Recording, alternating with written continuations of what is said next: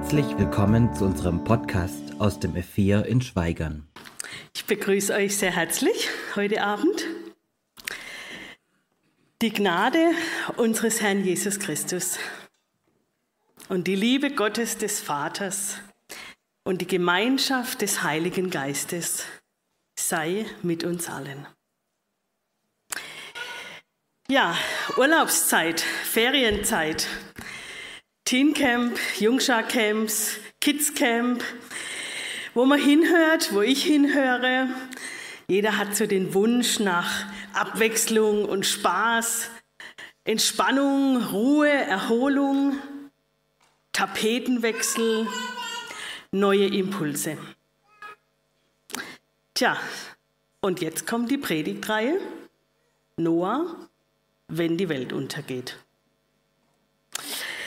Naja, ich habe erst so gedacht, ha, ob das jetzt so passt in diese Sommerzeit. Hm. Bisschen düster, wenn die Welt untergeht. Aber wie immer, es lohnt sich, einen Blick in den Bibeltext zu werfen. Es lohnt sich, genau hinzusehen, hinzuhören, wirken zu lassen und mal wieder Schätze aus dem Wort Gottes zu heben. Und ich möchte euch einladen, so ein bisschen mit Entdeckerfreude jetzt auf Gottes Wort zu hören. Und ich möchte euch auch ein paar Fragen noch mitgeben, denn wir hören gleich einen längeren Bibeltext. Was fällt dir auf? Was bleibt dir im Ohr? Gibt es vielleicht Wiederholungen? Was wird erzählt? Was wird nicht erzählt? Gibt es Fragen, die bei dir auftauchen? Und was wird über Gott ausgesagt? Also keine Angst, ich mache keinen Test danach und frage alle Fragen ab, sondern das soll euch einfach ein bisschen helfen, vielleicht ganz neu auf diesen Bibeltext zu hören. Wir hören jetzt gleich die Erzählung von der Sintflut. Und ja, die Erzählung von der Sintflut, die findet sich weltweit in vielen Kulturen. Und jetzt hören wir sozusagen das Original aus der Bibel, aus 1. Mose 7. Wir hören und ihr könnt auch gleichzeitig mitlesen.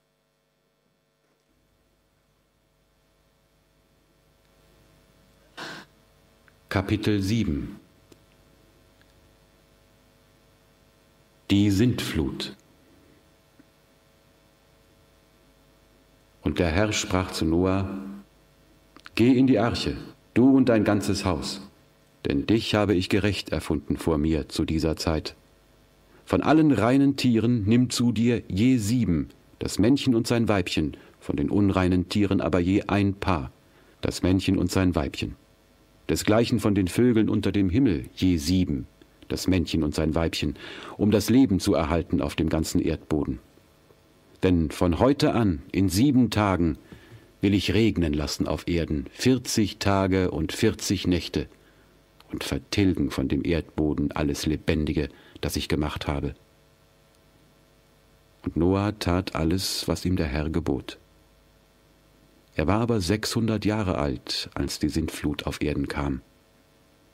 Und er ging in die Arche mit seinen Söhnen, seiner Frau und den Frauen seiner Söhne vor den Wassern der Sintflut. Von den reinen Tieren und von den unreinen, von den Vögeln und von allem Gewürm auf Erden gingen sie zu ihm in die Arche paarweise, je ein Männchen und Weibchen, wie ihm Gott geboten hatte. Und als die sieben Tage vergangen waren, kamen die Wasser der Sintflut auf Erden.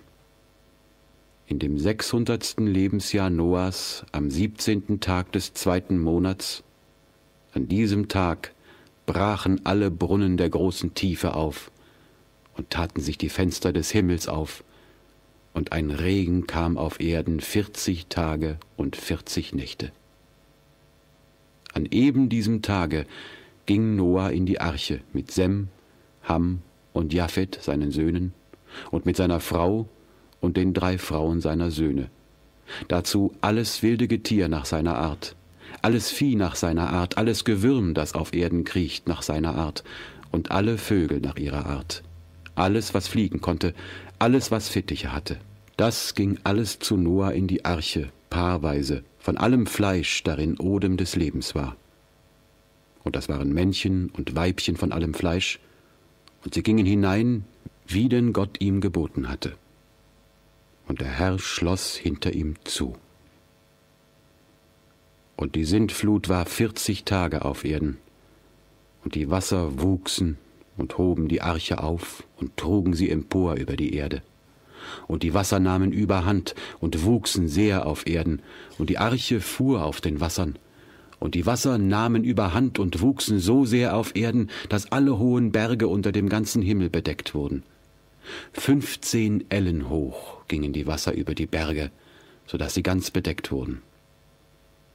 Da ging alles Fleisch unter, das sich auf Erden regte, an Vögeln, an Vieh, an wildem Getier und an allem, was da wimmelte auf Erden, und alle Menschen.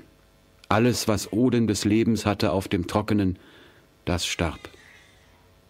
So wurde vertilgt alles, was auf dem Erdboden war, vom Menschen an bis hin zum Vieh und zum Gewürm und zu den Vögeln unter dem Himmel.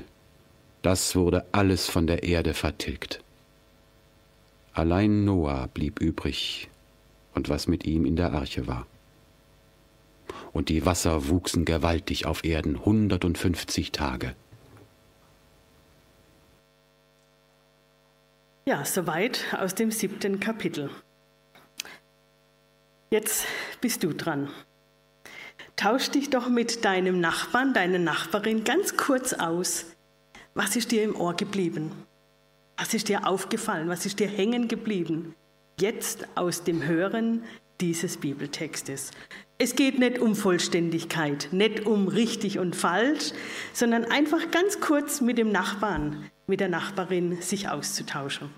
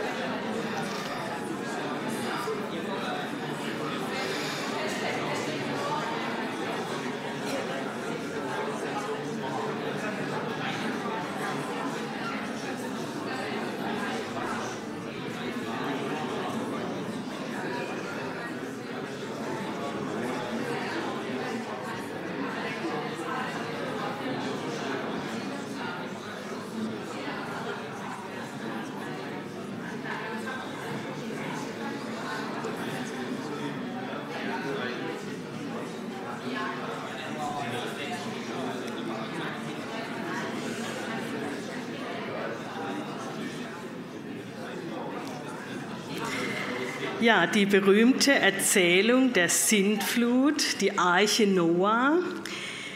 Ganz interessant, oder? Wenn man das mal so detailliert wieder hört und liest. Und ich finde, die birgt schon ganz schön ihre Herausforderungen, diese Erzählung. Ich möchte einfach ein paar Beobachtungen, die ich gemacht habe, mit euch teilen heute Abend. Mir hat sich eine große Frage gestellt. Was ist es eigentlich für ein Gott, der hier so eine Vernichtung durchführt? Was tut Gott hier? Wie passt denn das zusammen mit dem Gott des Neuen Testamentes in Jesus Christus? Wie passt es zusammen mit dem Gott der Liebe und des Erbarmens, der Vergebung, der Erlösung, des Heils, der Zukunft? Wie ist es? Reden wir zu viel von Gottes Liebe? Wer ist dieser Gott, der hier tut und wirkt? Wir haben ein paar Hinweise im Text.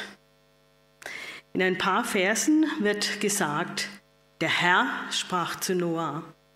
Und Noah tat alles, was ihm der Herr gebot, und der Herr schloss hinter ihm zu.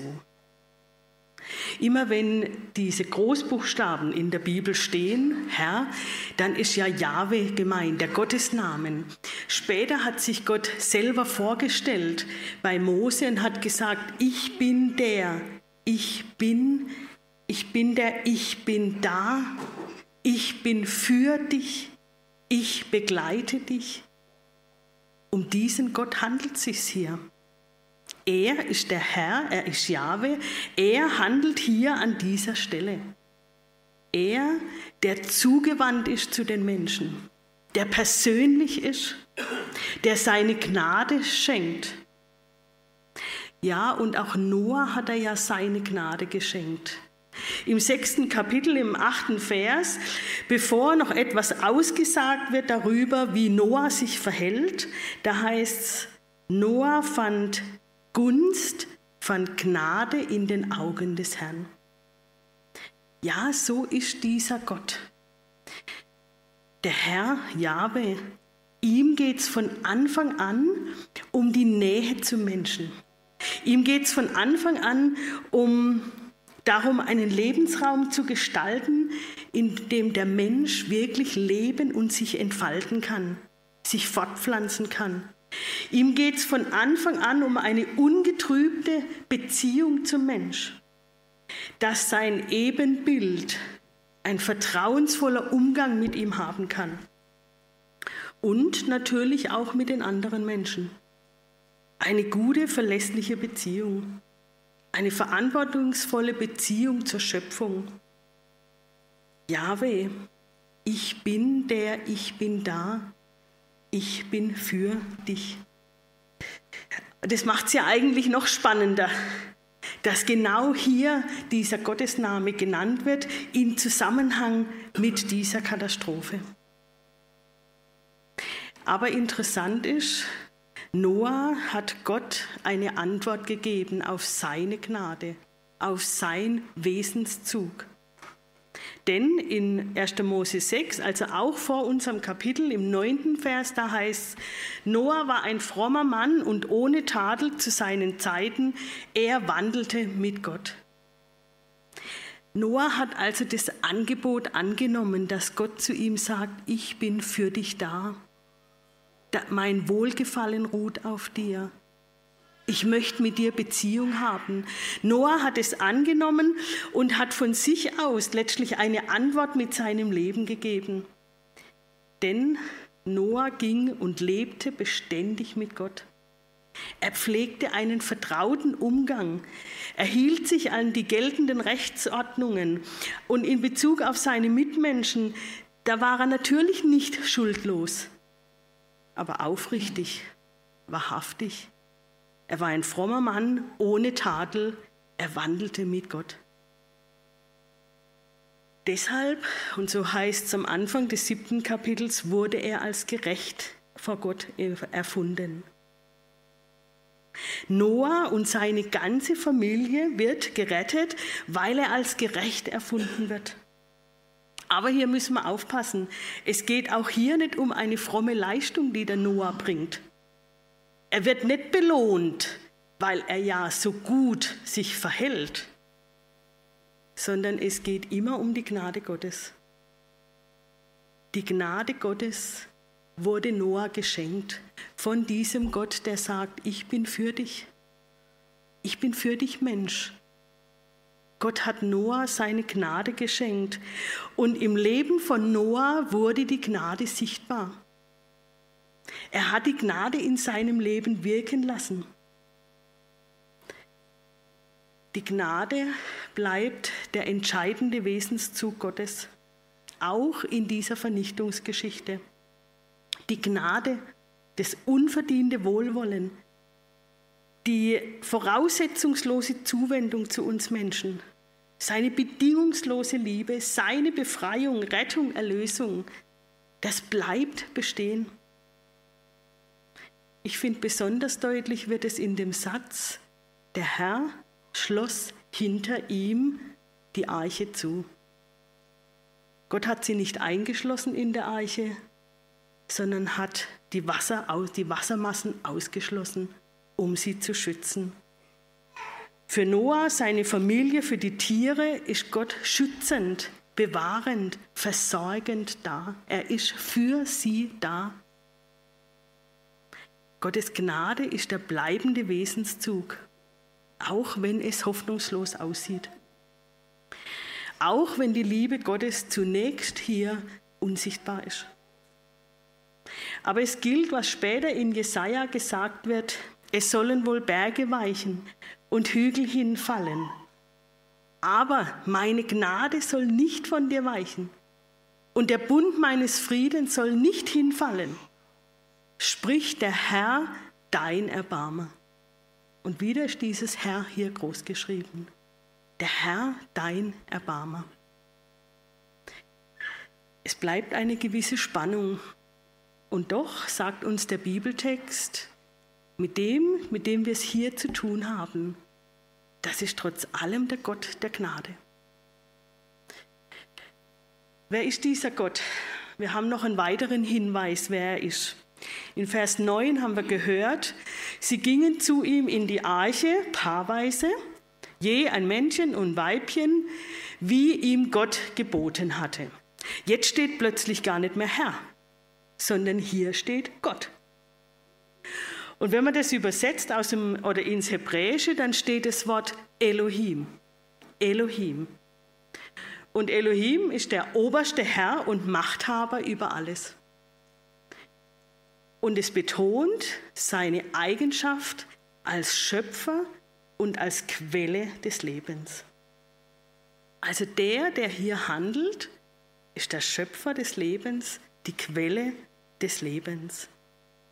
Das gleiche Wort Elohim wird gebraucht am Anfang in 1. Buch Mose, als Gott die Welt geschaffen hat.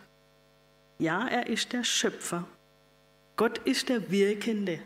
Und er wirkt auch hier in diesem Gerichtshandeln, durch dieses Gerichtshandeln durch. Denn der Mensch hat Gottes Gnade verachtet, Gottes Liebe mit Füßen getreten. Die Antwort des Menschen, ganz anders wie die Antwort von Noah, die Antwort des Menschen auf Gottes Gnade ist Gottlosigkeit, Bosheit, Unrecht, Gewalttaten. Man könnte sagen, das geliebte Ebenbild Gottes ist zum Monster geworden. Das fantasievolle Kunstwerk Gottes ist mutwillig zerstört. Gott hat sich das lange angeschaut. Was er hier tut, ist keine Kurzschlusshandlung. In unserem Bibeltext fällt auf, es wird zweimal das Lebensalter von Noah genannt, 600 Jahre. Das ist eine sehr lange Zeit. Gott hat sich die Bosheit der Menschen lange angeschaut. Diese 600 Jahre, die sind auch zugleich ein Hinweis, dass jetzt tatsächlich eine Menschheitsepoche zum Abschluss kommt. Gottes Reaktion ist keine Kurzschlusshandlung, aber es ist Gericht. Gericht. Es regnet 40 Tage und 40 Nächte. Die Sinnflut insgesamt dauert ein ganzes Jahr. Wir stöhnen schon mit einem Tag oder einer Woche Regen, das ist ja nichts im Vergleich. Und dann fällt auf, dass in den Versen 17, 18, 19, 20 und 24, das hört sich ja für uns wie so eine Wiederholung an. Die Wasser nahmen überhand und wuchsen sehr auf Erden. Die Wasser wuchsen. Die Wasser nahmen überhand und wuchsen sehr. Die Wasser wuchsen gewaltig. Mehrmals wird es wiederholt und betont, jetzt hat das Wasser die Oberhand. Jetzt hat nicht mehr die Bosheit der Menschen die Oberhand, sondern die Wasser, die Naturgewalten. Nein, der Schöpfer. Er hat jetzt die Oberhand. Er gewinnt die Oberhand. Er ist mächtiger als alles andere. 40 Tage und 40 Nächte regnet es. Und auch die Zahl 40 ist natürlich bedeutungsvoll. Auch sie kündigt eine neue Phase, ein neuer Abschnitt an. Es gibt manche biblische Geschichten, wo die Zahl 40 so einen ganz besonderen Abschnitt mit Gott und seinem Volk darstellt, die Wüstenwanderung. Oder Jesus 40 Tage in der Wüste, bevor er seine Verkündigung loslegt. 40 Tage, ein neuer Abschnitt, eine neue Phase. Und so ist nämlich, es ist eine neue Phase und gleichzeitig ist dieses Gericht keine totale Vernichtung, keine totale Ausrottung. Eigentlich ist kein Weltuntergang, so schlimm das Ganze auch ist. Denn hier müssen wir differenzieren. Was geschieht? So wurde vertilgt alles, was auf dem Erdboden war, vom Menschen an bis hin zum Vieh und zum Gewürm und zu den Vögeln unter dem Himmel, das wurde alles von der Erde vertilgt. Allein Noah blieb übrig und was mit ihm in der Arche war. Vernichtet wird tatsächlich alles, was auf der Erde regt und lebt, Menschen, Tiere, Vögel, Insekten, Gewürm.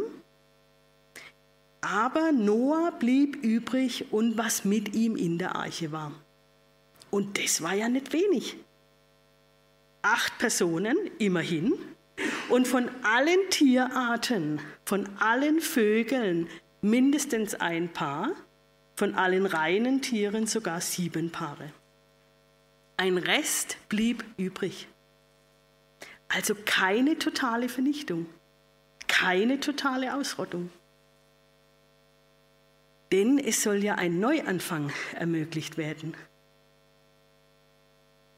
Gott hält grundsätzlich an seiner Schöpfung, nämlich der Schöpfung des Menschen und der Schöpfung der Tiere fest. Er revidiert nicht, dass diese Schöpfung sehr gut ist. Aber seine Gerechtigkeit soll wiederhergestellt werden.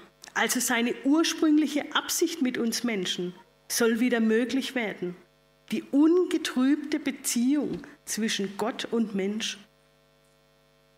Und deshalb kommt bisheriges zum Ende, wird auch vernichtet, aber der Schöpfer des Lebens erhält das Leben.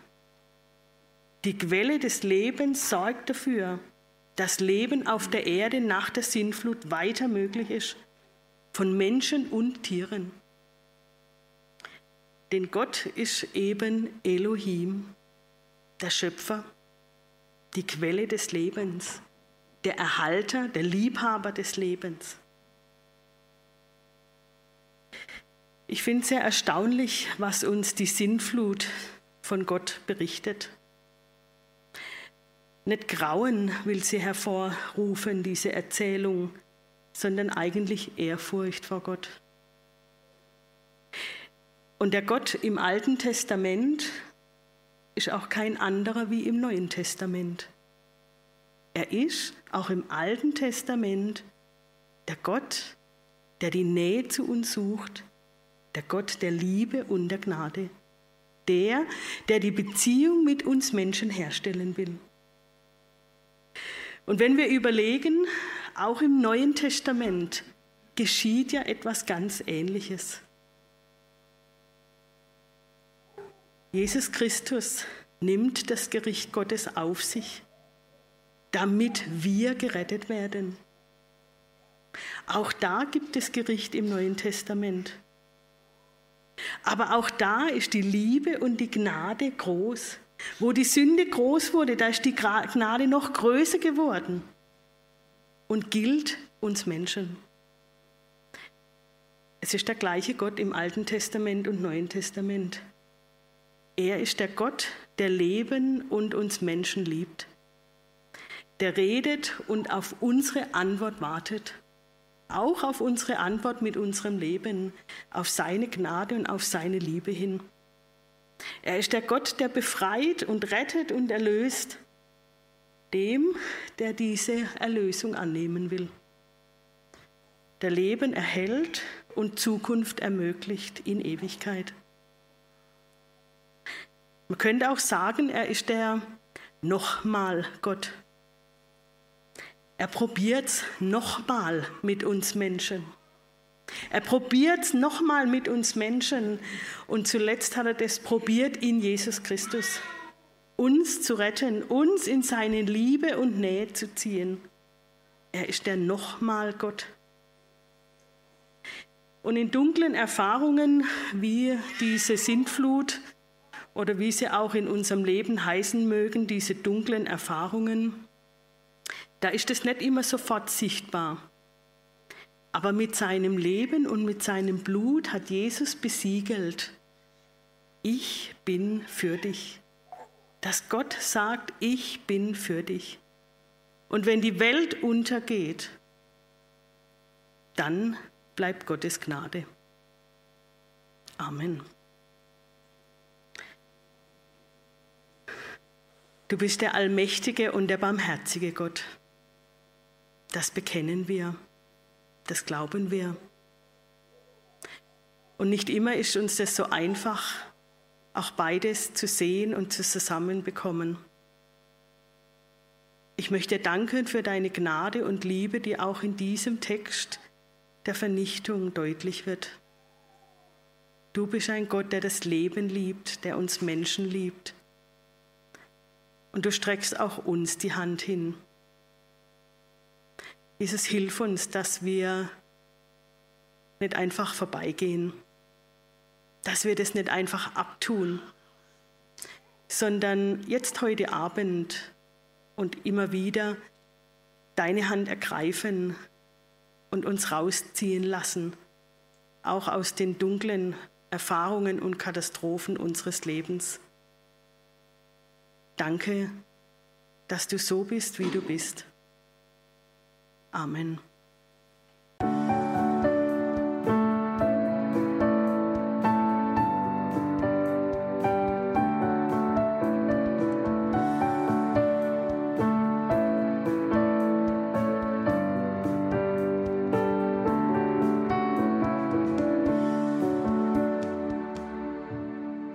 Schön, dass du dir die Folge bis zum Ende angehört hast. Sollten noch Fragen bestehen, Wünsche oder Kritik, können Sie uns gerne eine E-Mail schreiben an podcast.lgv-schweigern.de. Bis zum nächsten Mal.